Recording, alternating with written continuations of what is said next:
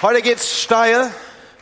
Und bevor wir das weiterentwickeln, möchte ich mit euch zusammen das Wort Gottes teilen. Wir haben ja zu diesem Zeitpunkt schon ein wenig hinter uns, was die Reihe Elia angeht. So ist es jetzt nicht ganz überraschend, wenn ich mit einem Text um die Ecke komme, der irgendwie Elia zum Thema hat. Ein Engel rührt ihn an und sprach, steh auf und iss. Und als er sich um sich blickte, sah er neben seinem Kopf Brot, das in glühender Asche gebacken war, und einen Krug mit Wasser, und er aß und trank und legte sich wieder hin. Das ist ein richtiger Sonntagmorgentext, ne? Doch der Engel des Herrn kam zum zweiten Mal, rührte ihn an und sprach, steh auf und iss, denn du hast einen weiten Weg vor dir. Da stand er auf, aß und trank und wanderte durch diese Speise gestärkt 40 Tage und 40 Nächte bis zum Gottesberg Horeb. Da ging er in die Höhle und übernachtete da und das Wort des Herrn erging an ihn, was willst du hier, Elia? Er sagte, mit leidenschaftlichem Eifer bin ich für den Herrn, den Gott der Heere, eingetreten, weil die Israeliten deinen Bund verlassen, deine Altäre zerstört und deine Propheten mit dem Schwert getötet haben. Ich bin allein übrig geblieben und nun trachten sie auch mir nach dem Leben. Der Herr antwortete, komm heraus und stell dich auf den Berg vor den Herrn.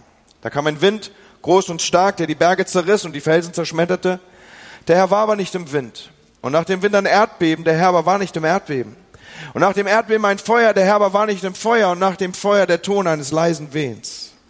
Und es geschah, als Elia das hörte, verhüllte er sein Angesicht mit seinem Mantel, ging hinaus und stellte sich in den Eingang der Höhle. Da sprach der Herr zu ihm, geh, kehre auf deinem Weg durch die Wüste zurück. Soweit Gottes Wort. Vielleicht wendet ihr euch noch mal ein oder zwei an eurer Seite hinter euch um und sagt, das ist schön, dass du da bist. Und dann setzt du dich hin.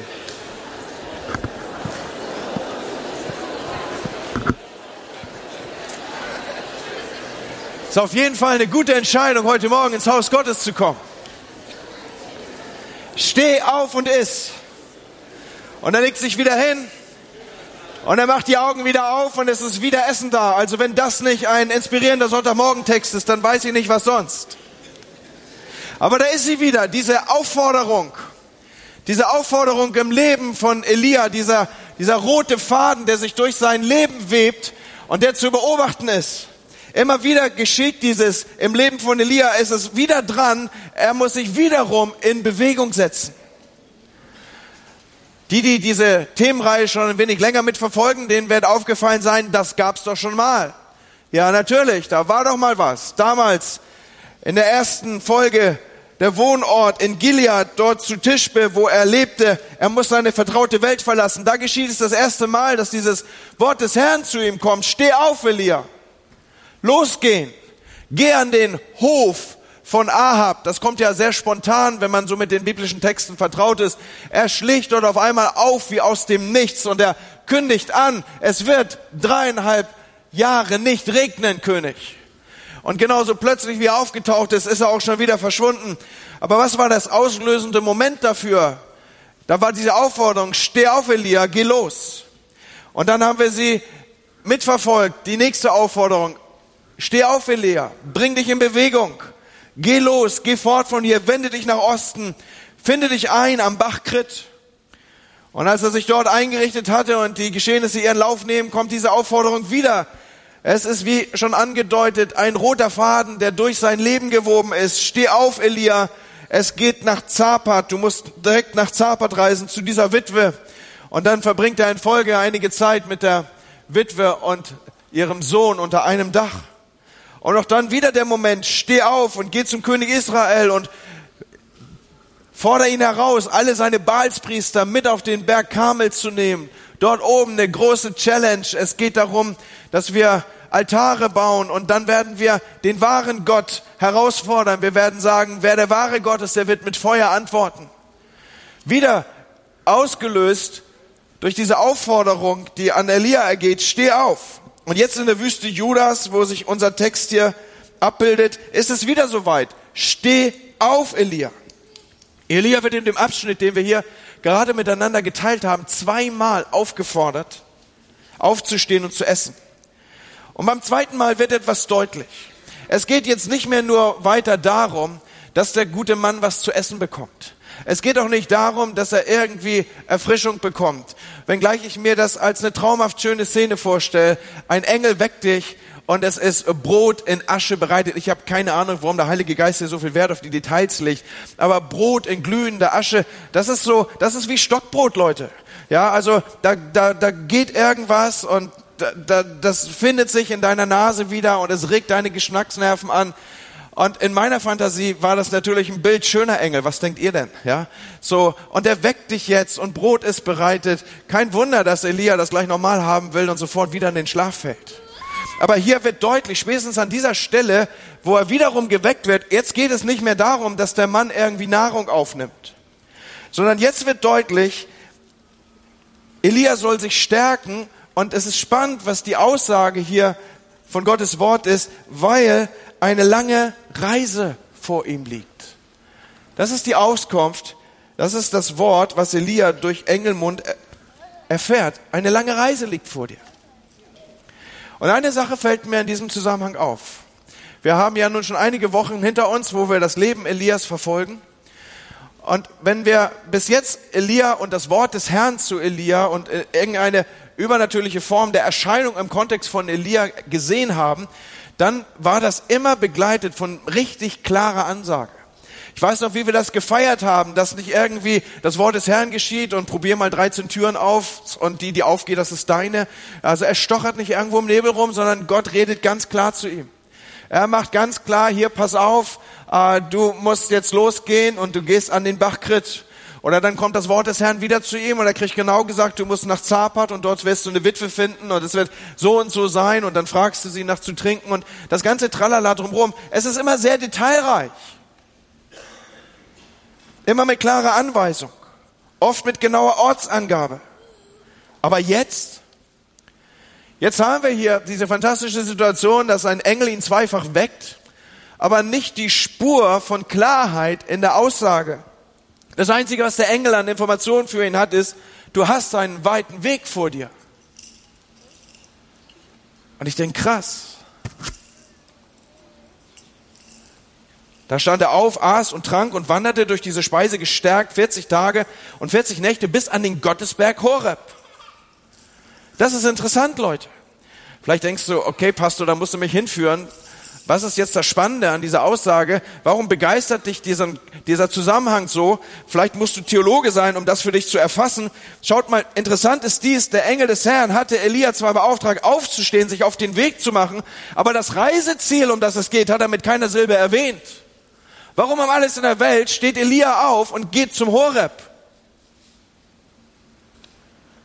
Was für Gedanken spielen sich da ab in seinem Kopf? Was für Überlegungen teilt er? Warum um alles in der Welt geht er los durch ein Energieregel, wie Kathi es in der letzten Predigt gesagt hat, gestärkt geht er los und jetzt ist er 40 Tage und 40 Nächte mit einem Ziel unterwegs und dieses Ziel ist der Berg Horeb. Dazu muss man verstehen, dass der Berg Horeb in der Geschichte des Volkes Israel eine besondere Geschichte spielt. Der Berg Horeb ist derselbe Berg wie der Berg Sinai. Und bei manch kundigen Bibelleser mag es jetzt ein bisschen aufklingeln. Der Berg Sinai, das ist doch der Berg, an dem Gott seinem Volk die zehn Gebote gab.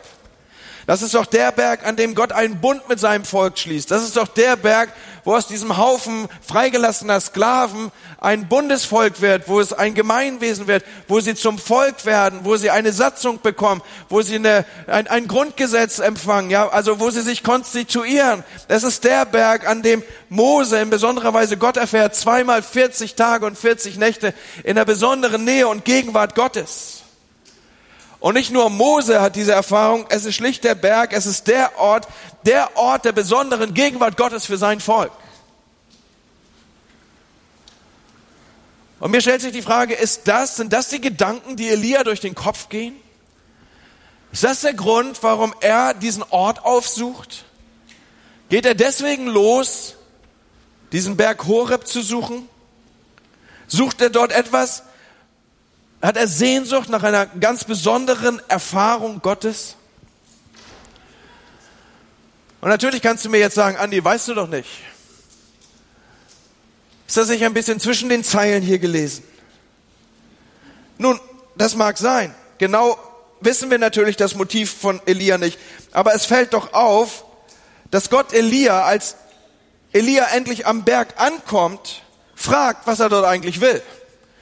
Freunde, diese Frage macht ja nun überhaupt nur Sinn, wenn Gott nicht derjenige war, der ihn beauftragt hat, oder? Also wenn Gott gesagt hätte, geht zum Berg Horeb und er fragt ihn dort, was willst du da, dann würde ich sagen, Gott nimm noch mal einen Kaffee mehr. Aber war ja nicht so. Aber vor dem Hintergrund, dass Elia hier eine, eine eigene Idee entwickelt, einen eigenen Gedanken, einer eigenen Richtung folgt, macht diese Frage durchaus Sinn. Und so glaube ich, bin ich mit meiner Deutung hier gar nicht so falsch. Und was noch auffällt, auch das ist spannend, wenn man sich so ein bisschen dort mit der Geografie beschäftigt. Ich habe manche von euch ja schon mit in Israel gehabt, auf den Israelreisen. Und da waren wir immer wieder auch in Beersheba, ganz unten im Süden.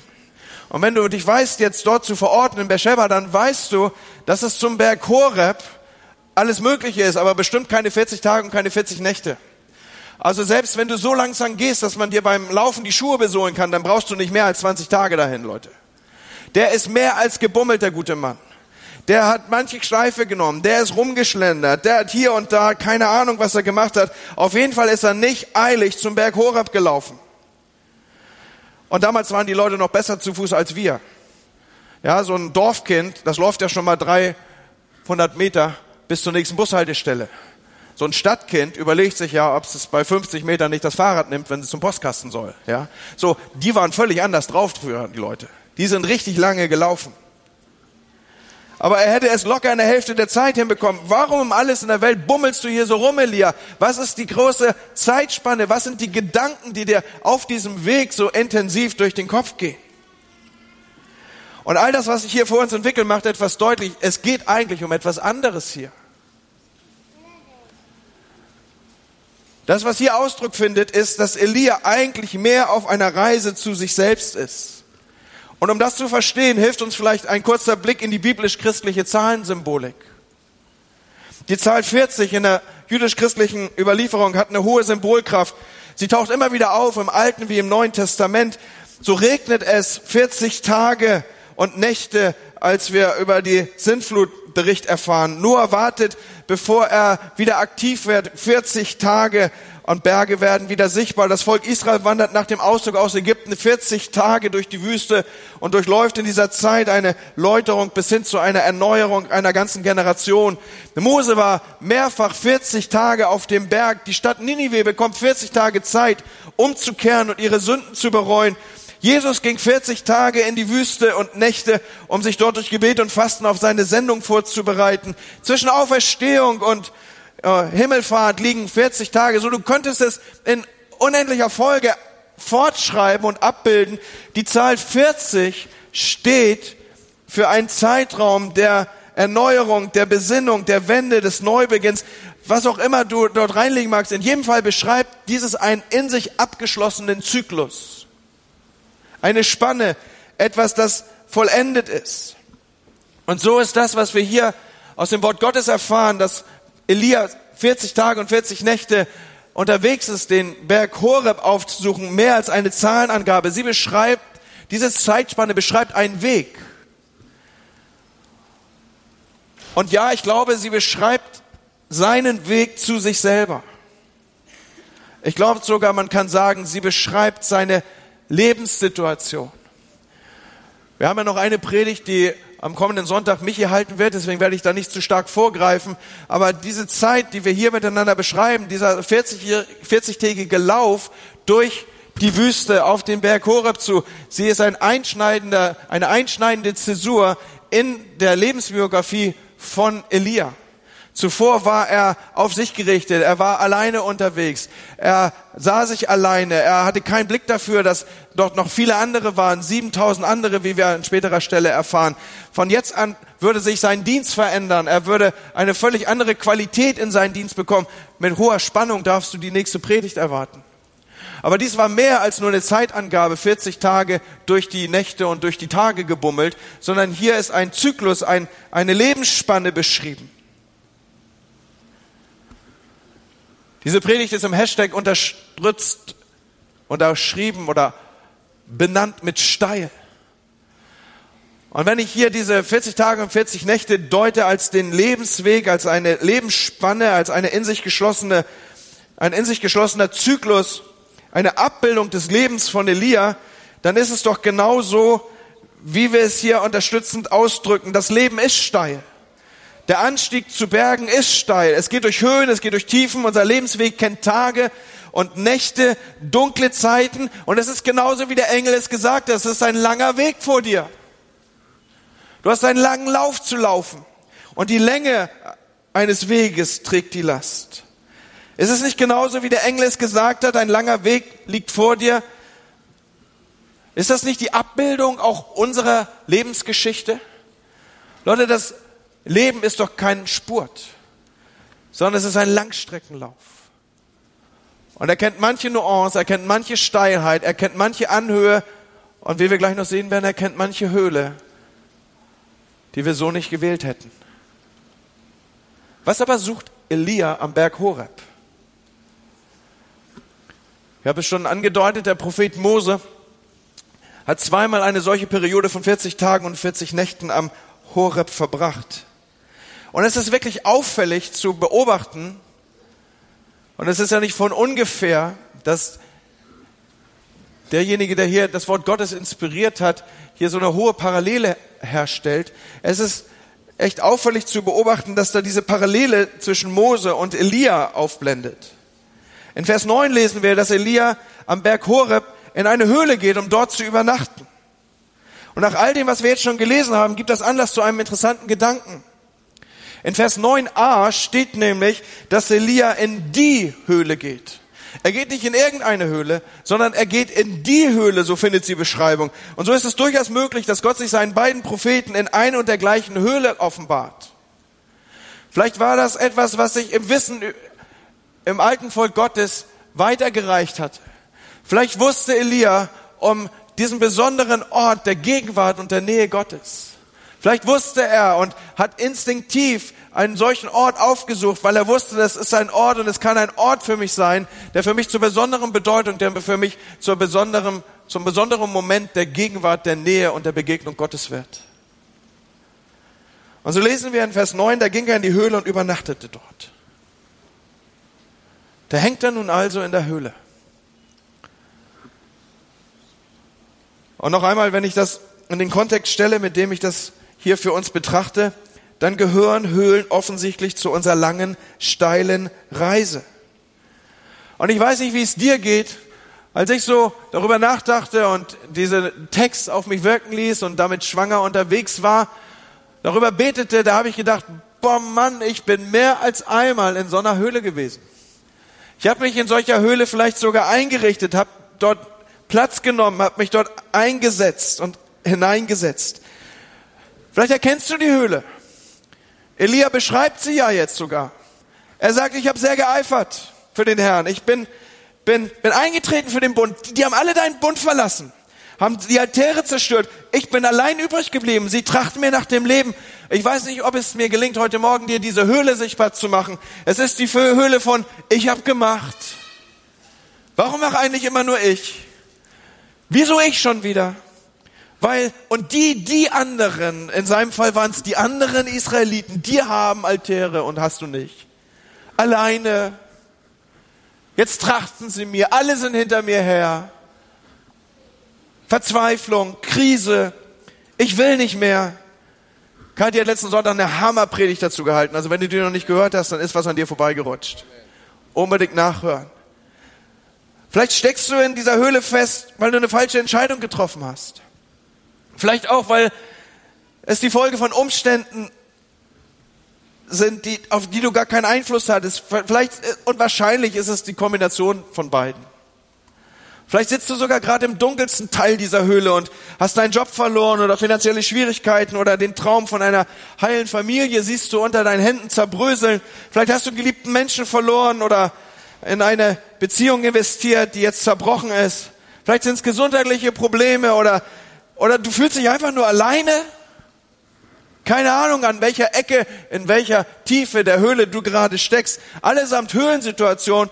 Und eins ist ja wohl klar, niemand von uns plant sein Leben mit dem und plant in sein Leben bewusst solche Höhlenbesuche ein, oder? Aber doch, und noch einmal, sie gehören zu dieser langen, steilen Reise unseres Lebensweges bei jedem von uns. Dort ging er in die Höhle und übernachtete dort. Und das Wort des Herrn erging er ihn, was willst du hier, Elia? Was willst du hier?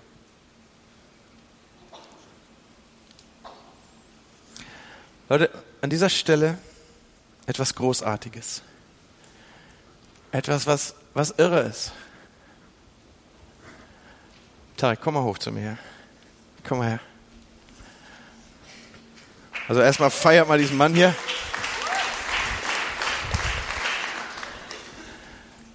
Wenn Tarek Elia ist und ich bin Gott, okay? Wenn er dort ist und ich hier, dann müsste meine Frage lauten, Elia, was willst du da? Habt ihr das? Elia, was willst du da? Wenn ich aber sage, Elia, was willst du hier? Dann macht das eins deutlich. Ich bin genau da, wo auch er ist. Das ist ein Hammerpunkt, Leute. Habt ihr den? Wenn Gott sagt, Elia, was willst du hier? Dann bedeutet das, er ist bei Elia.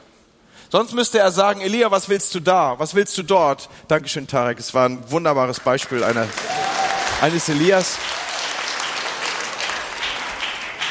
Schaut, das Großartige ist, Gott sagt, was, sagt nicht, was willst du da, sondern Gott sagt, was willst du hier? Mit anderen Worten, es bedeutet, Gott ist in der Höhle. Er ist in der Höhle. Es ist der Ort, an dem man Gott begegnen kann. Es ist der Ort und seist du im hintersten Teil dieser Höhle versteckt oder eingemummelt, eingerichtet oder schon lange nicht mehr rausgekommen in dieser Höhle des Selbstmitleids von mir aus. Aber eins darf ich dir sagen an diesem Morgen, Gott ist da, er ist in deiner Höhle, Gott findet dich auch in der Höhle und ich werde den Verdacht nicht los, dass irgendwie Elia wusste, dass Höhlen Orte der besonderen Erfahrung Gottes sind und dass er deswegen auf dem Weg ist, diese Höhle aufzusuchen. Und das ist mir ein so wichtiger Punkt an diesem Morgen, dass ich dir klar mache, Gott findet dich, Gott ist in deiner Höhle. Er hat Zugang dorthin und mehr noch, er ist mittendrin. Er sagt, was willst du hier?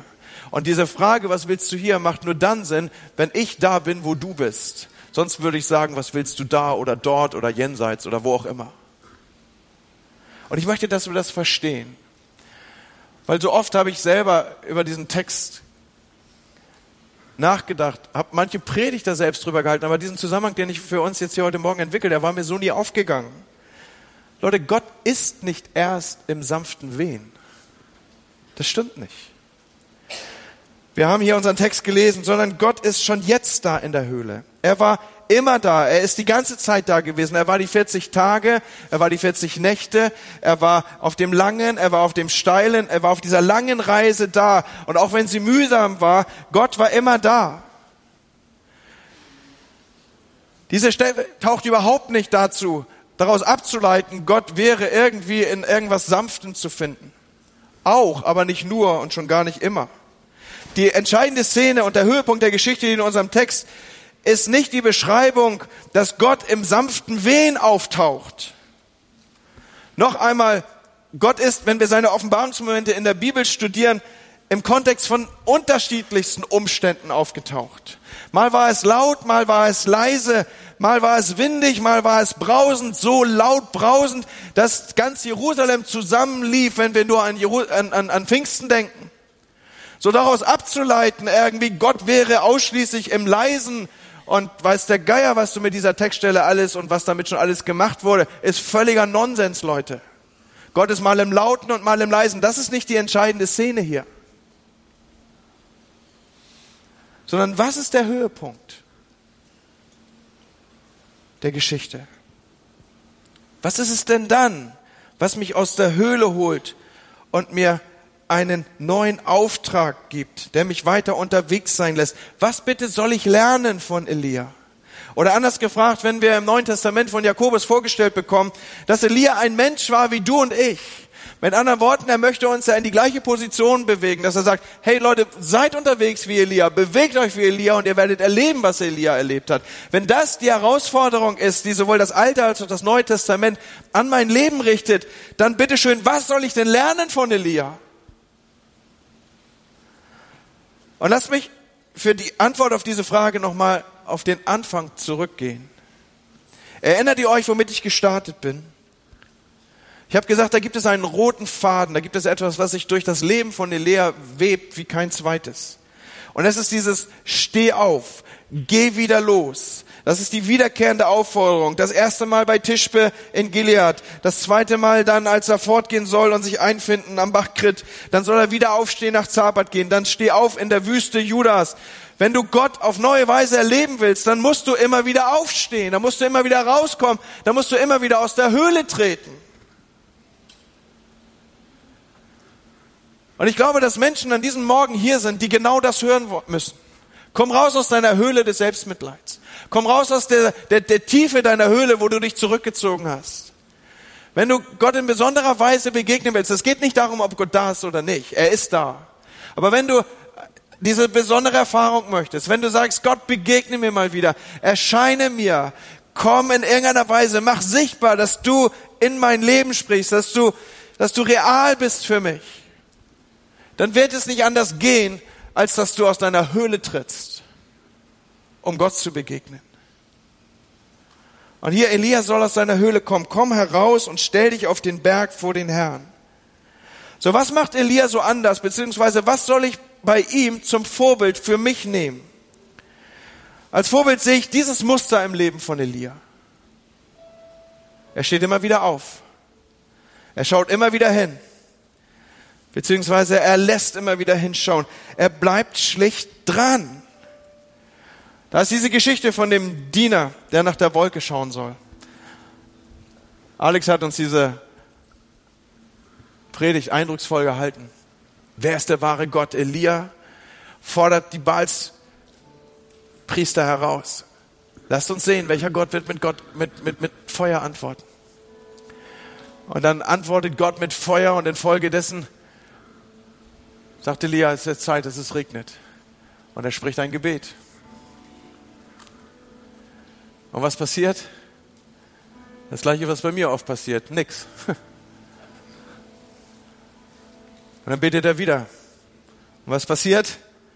Das gleiche, was bei dir oft passiert. Nix. Und der arme Kerl, der hier sein Knecht ist. Elia schickte ihn los und sagt, schau nach. Schau noch mal hin. Geh noch mal gucken. Er kommt zurück, never, nix, gar nichts, nicht mal. Keine Spur von Regen. Elia bleibt dran. Er sagt, geh wieder hin. Schau wieder nach. Und er sprach zu seinen Diener, geh hin und schau zum Meer hin. Er ging hinauf und schaute und sprach, es ist nichts da. Elia sprach, geh wieder hin. Geh wieder hin. Geh wieder hin. Die Bibel sagt siebenmal, geh wieder hin. Was wäre denn, wenn wir das heute Morgen von Elia lernen? Elia, ein Mensch wie ich, Jakobus, das ist eine steile Aussage. Okay, dann von heute an. Ich sehe nichts, ich schaue wieder hin. Ich sehe immer noch nichts, ich schaue weiter. Ich sehe immer noch keine Perspektive in Bezug auf einen neuen Arbeitsplatz, ich schaue wieder hin. Ich habe immer noch nicht den Mann fürs Leben, ich schaue weiter nach ihm. Ich habe immer noch nicht das, ich habe immer noch nicht jenes, ich gehe wieder hin, ich gehe noch mal los, gehe noch mal los. Sag mal zu deinem Nachbarn, geh noch mal los. Geh noch mal los. Schau noch mal hin. Schau noch mal hin. Elia bleibt einfach dran. Ein totes Kind im Haus, erinnert ihr euch das? In eurer Umgebung Menschen, die Jesus nicht kennen, in die das Leben Gottes zurückkommen soll? Was macht Elia? Elia legt sich, und ich habe euch beschrieben, was es bedeutet, wenn ein gläubiger Jude sich auf ein totes Etwas zu legen hat. Er legt sich auf dieses totes Kind, er überwindet alle seine Wurzeln, seine ganze Kontenance ist überwunden. All das, was ihm beigebracht wurde, wirft er über Bord. Er wirft sich auf dieses Kind. Was passiert? Nichts. Leute, das liest sich so wild romantisch, aber warum um alles in der Welt wirft sich Elia dreimal auf den toten Sohn? Weil beim ersten Mal nichts passiert ist. Und beim zweiten Mal ist auch nichts passiert. Aber Elia nimmt das nicht zum Anlass zu sagen, na gut, dann wechsle ich halt jetzt die Lokalität. Wird Zeit, dass ich hier wegkomme. Das Öl war sowieso ein bisschen schal geworden und das Brot immer das gleiche, wird auch ein bisschen langweilig. Er wirft sich wieder drauf. Und wisst ihr, was ich meine mit dem Muster? Da sitzt du in der Höhle und du wünschst dir eine besondere Offenbarung Gottes. Es geht nicht darum, ob Gott da ist oder nicht, er ist in deiner Höhle. Aber du wünschst dir, dass er dir in besonderer Weise begegnet. Und dann wird es laut und dann wird es rumpelig und dann irgendwie Wildsturm, tralala und du denkst, Gott, Und wieder nicht Gott. Und dann kommen irgendwelche anderen Formen und du denkst, Gott, bist du das? Und es ist wieder nicht Gott. Schaut euch das mal aus der Perspektive Elias an. Du sitzt in dieser Höhle und du wünschst dir nichts mehr als eine Offenbarung Gottes. Zeig mir, dass du mich kennst. Zeig mir, dass du mich liebst. Zeig mir, Gott, dass du mich auf dem Schirm hast. Und nichts passiert. Einmal nicht, zweimal nicht, dreimal nicht. Wieder wartet Elia. Und Leute, das fordert mich raus. Elia, ein Mensch wie du und ich, dann will ich das nehmen. Ich will, ich bleibe dran. Ich gebe nicht auf. Ich, ich finde mich nicht mit einem Nein ab. Der, der Junge ist nicht beim ersten Mal aufgestanden, dann eben beim zweiten Mal oder dann eben beim dritten Mal. Ich bleibe dran. Vor ein paar Wochen habe ich ein interessantes Bild, eine tolle Geschichte gehört von, war auf einer Konferenz und der hat gesagt, there's always a way to win. So, gib nicht auf. Es gibt immer eine, eine Möglichkeit, eine Lösung zu finden. Da ging es darum, dass man sich darüber unterhalten hat oder der, der Hintergrund ist, dass das Hotel enorme Verluste dadurch erlitt, dass die Hotelgäste immer die Bilder mitnahmen. Und die haben die großartigsten Bilder an die Wand geschraubt und haben gesagt, okay, cool, und damit bilden wir äh, etwas ab, was unseren Gästen ausdrücken soll, sie sind hier willkommen und äh, wir machen es damit schön und es sind Kunstwerke und was auch immer. Das Problem war nur, die Gäste haben diese Bilder dauernd eingesteckt. Und das führte zu hohen Verlusten und so kam die ganze Mannschaft zusammen und überlegt, was machen wir? Und natürlich sind da so die gängigen Methoden gewählt. Wir müssen die Bilder nur fest genug anschrauben. Nur ein Bild, was du fest genug anschraubst, das zerstörst du, wenn du es wieder abnimmst. Ja, oder ich meine, das ist jetzt auch nicht der gastlichste Eindruck, das Ding so zu vertackern, dass der Gast schon von Weitem sieht, ach du dickes Ei, die rechnen schon damit, dass ich hier klau. Und irgendwann hatte einer eine Idee. Er hat gesagt, weißt du, was wir machen? Wir machen die Bilder einfach so groß, dass sie in keinen Koffer mehr passen. So, was will ich damit ausdrücken? Nicht aufgeben. Es gibt immer einen Weg. Es gibt Lösungen. Gott ist mit dir. Er ist immer bei dir gewesen. Aber er möchte, dass du wie Elia aufstehst, unterwegs bist, diese, diesen roten Faden in Elias Leben als Abbildung nimmst für dein eigenes Leben und sagst, ich stehe wieder aus, ich komme auf der Höhe, komme aus der Höhle, ich sitze in der Höhle, Gott ist da, Dinge klappen nicht beim ersten Mal, ich versuche es wieder. Und manchmal muss man dazu nicht nur aus der Höhle kommen, sondern man muss auch umkehren. So ging es auch Elia.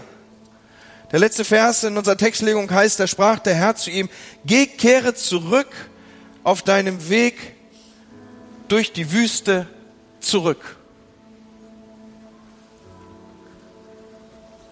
Manchmal muss man umkehren, zurückgehen, den Auftrag nehmen, den Gott für einen hat. Ich weiß nicht, ob du umkehren musst an diesem Morgen. Wisst ihr, was, worüber ich noch gestolpert bin bei diesem Text? Das heißt, zweimal geht zurück. So, lieber Heiliger Geist, als Inspirator dieser Worte, einmal hätte gereicht. Geht zurück, Elia. Aber er sagt nochmal, geht zurück durch die Wüste. Wer hat Bock auf Wüste, Leute? Ich nicht. Und doch, der Weg zurück, er geht wieder durch die Wüste. Wie habe ich gesagt, der Weg ist lang und er ist steil und er kennt manche Höhle und er kennt dürre Zeiten. Heute Morgen werden wir euch segnen, ihr Kiddies die ihr schon gar nicht mehr seid, junge Erwachsene. Jetzt startet ihr durch. Und heute feiern wir was mit euch. Nicht nur den Abschluss eurer Bibelklasse, sondern wir feiern auch, dass der leichteste Teil des Lebens jetzt hinter euch liegt.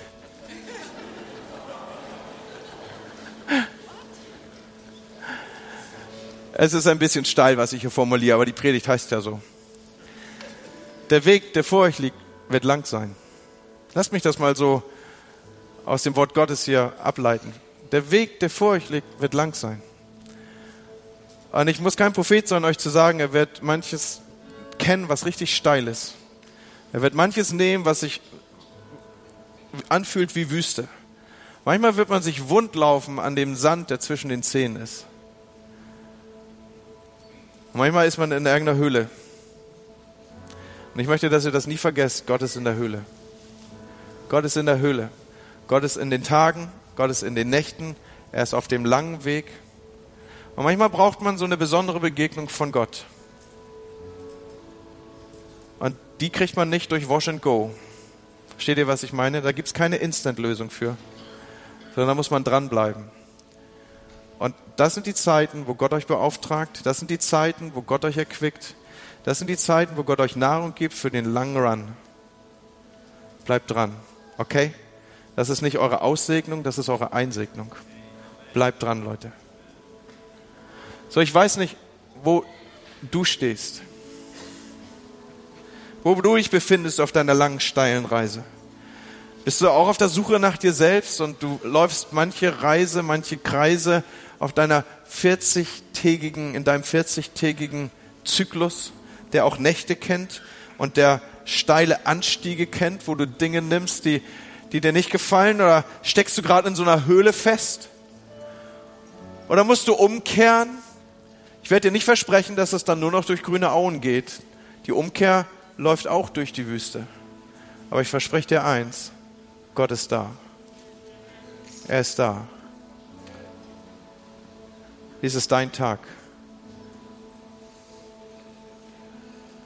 Und als ich mir gestern Zeit nahm zu denken und nochmal zu beten über diese meine Gedanken, da war das so stark, dass, dass an diesem Tag Menschen hier sind, die brauchen, die müssen das von Gott hören.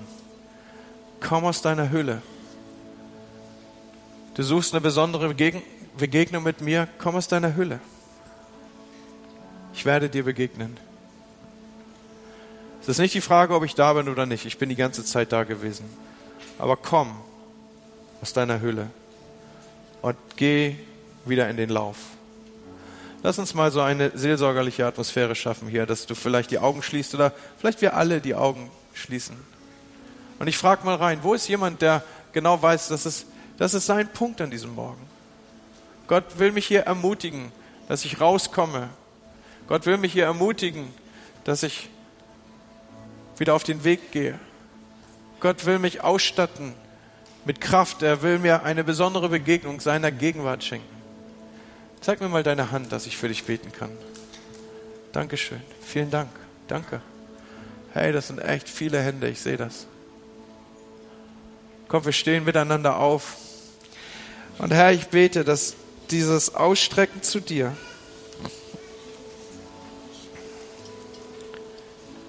diese Entscheidung dran zu bleiben bei dir, dieses Wollen, aus der Höhle zu kommen und wieder auf den Weg zu gehen, dass das Antwort findet bei dir. Herr, an diesem Morgen bete ich, dass wir miteinander lernen, dran zu bleiben. Wir sehen nichts beim ersten Mal, wir schauen wieder hin. Das Tote wird nicht lebendig beim ersten Mal, wir legen uns wieder drauf. Du tauchst nicht auf beim ersten Mal, wo wir mit deinem Erscheinen rechnen. Wir bleiben dran. Herr, ich segne meine Geschwister damit. Der Ermutigung, die aus dieser Predigt herauskommt. Und ich segne sie mit, damit, dass sie in den nächsten Tagen eine besondere Begegnung mit dir haben werden, Herr. Das erbitte ich in deinem heiligen Namen. Und ist jemand heute Morgen hier, der sagt, ich bin mit diesem Gott Elias nicht unterwegs.